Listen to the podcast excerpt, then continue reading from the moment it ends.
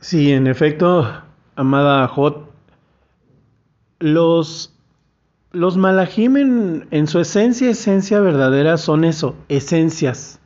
Son esencias, son fuerzas. No tienen forma. La forma se dio como una representación, que eso es lo que hizo ya el occidente, representar a los ángeles. A veces incluso primero se pensaba, o se piensa, ¿eh? Que los malajim son las estrellas, que las estrellas que brillan en la noche en realidad son los malajim que nos están cuidando y también que están anotando todo lo que hacemos mal, ¿verdad? Por eso dice la palabra que los cielos y la tierra son testigos, ¿no? Esa es otra explicación. Y que por qué dice la palabra, y también lo refiere el Apocalipsis, que cuando vuelva nuestro amado Mashiach, bendito es, y bendito sea por siempre, cuando vuelva, ¿qué dice la palabra? Que se va a caer el cielo.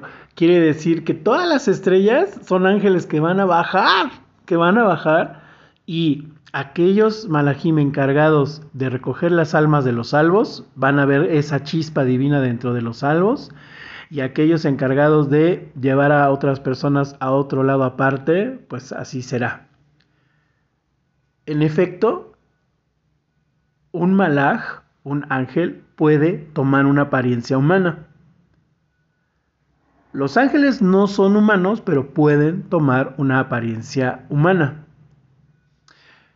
Es el caso, por ejemplo, y es muy constante en, Jacob, pero en Abraham, cuando los tres malachim que manda el Eterno van a visitar a Abraham cuando él se acababa de hacer la circuncisión. Dicen los sabios que el mismo Hashem desciende y le ayuda, porque Abraham pues ya era grande y bueno, le daba nervio hacerse la circuncisión él solito, y el mismo rey de reyes baja a ayudarlo a hacerle la circuncisión y que el mismo Rey de Reyes sabemos que desciende en esos tres malajim, de los cuales nosotros también sabemos que otra explicación es que es Yahshua, ¿no?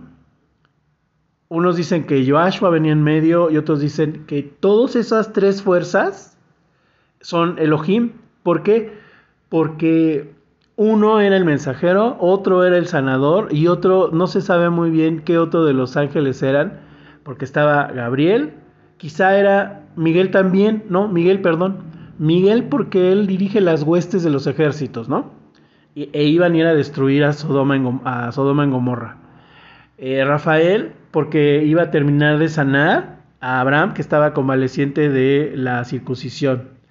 Y Gabriel que lleva el, mensaje, ¿no? Y que están llevando otra vez un mensaje para, para Abraham. Pero todos ellos en conjunto hacen Hashem, porque al final los malachim emanan de Hashem, son chispas que envía Hashem. Bueno, sí, es un poquito complicado, pero es que eso ya es más de Kabbalah. En la Kabbalah nos damos cuenta que uno son tres, tres son uno. Al final siempre el Eterno va a ser uno, eso sí. Pero vemos cómo se empieza a, a desplegar el Eterno en toda su obra y por eso su obra está llena de maravillas y de cosas infinitas, de animales y de seres abajo del agua que nadie ni nos imaginamos todavía, de planetas, de universos, porque del uno sale todo.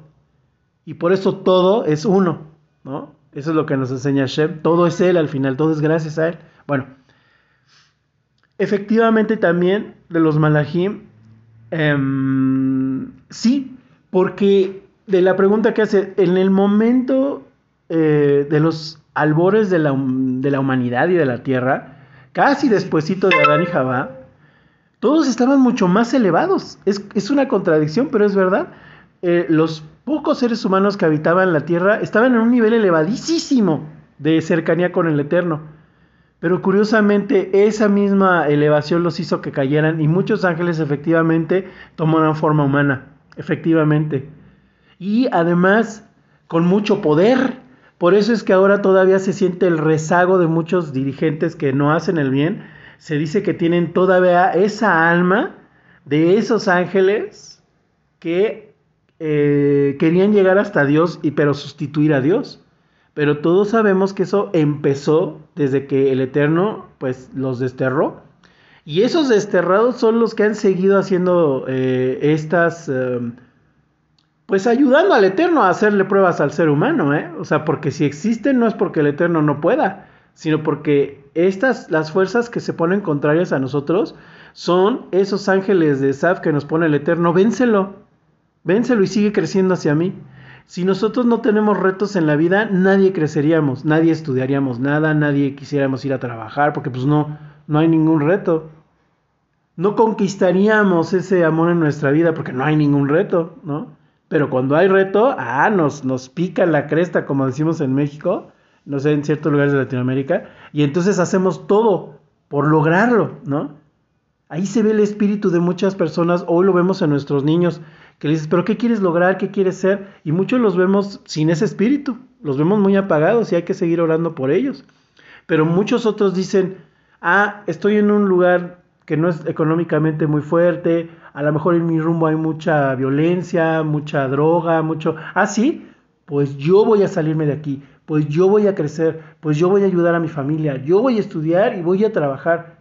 Ellos tienen otro espíritu y están luchando contra ese ángel de Saf que les dice, no, ¿para qué? Mira, tú sé como todos, ni vas a brillar y, te van a discriminar y ni te pagan bien, ¿para qué estudias carrera si ni pagan bien, ¿no? Ese es el ángel de Saf, ¿no? Pero una persona con el espíritu de, de Hashem, ya despierto, porque todo el mundo lo tenemos, pero el que ya lo tiene despierto, dice, yo voy a seguir adelante.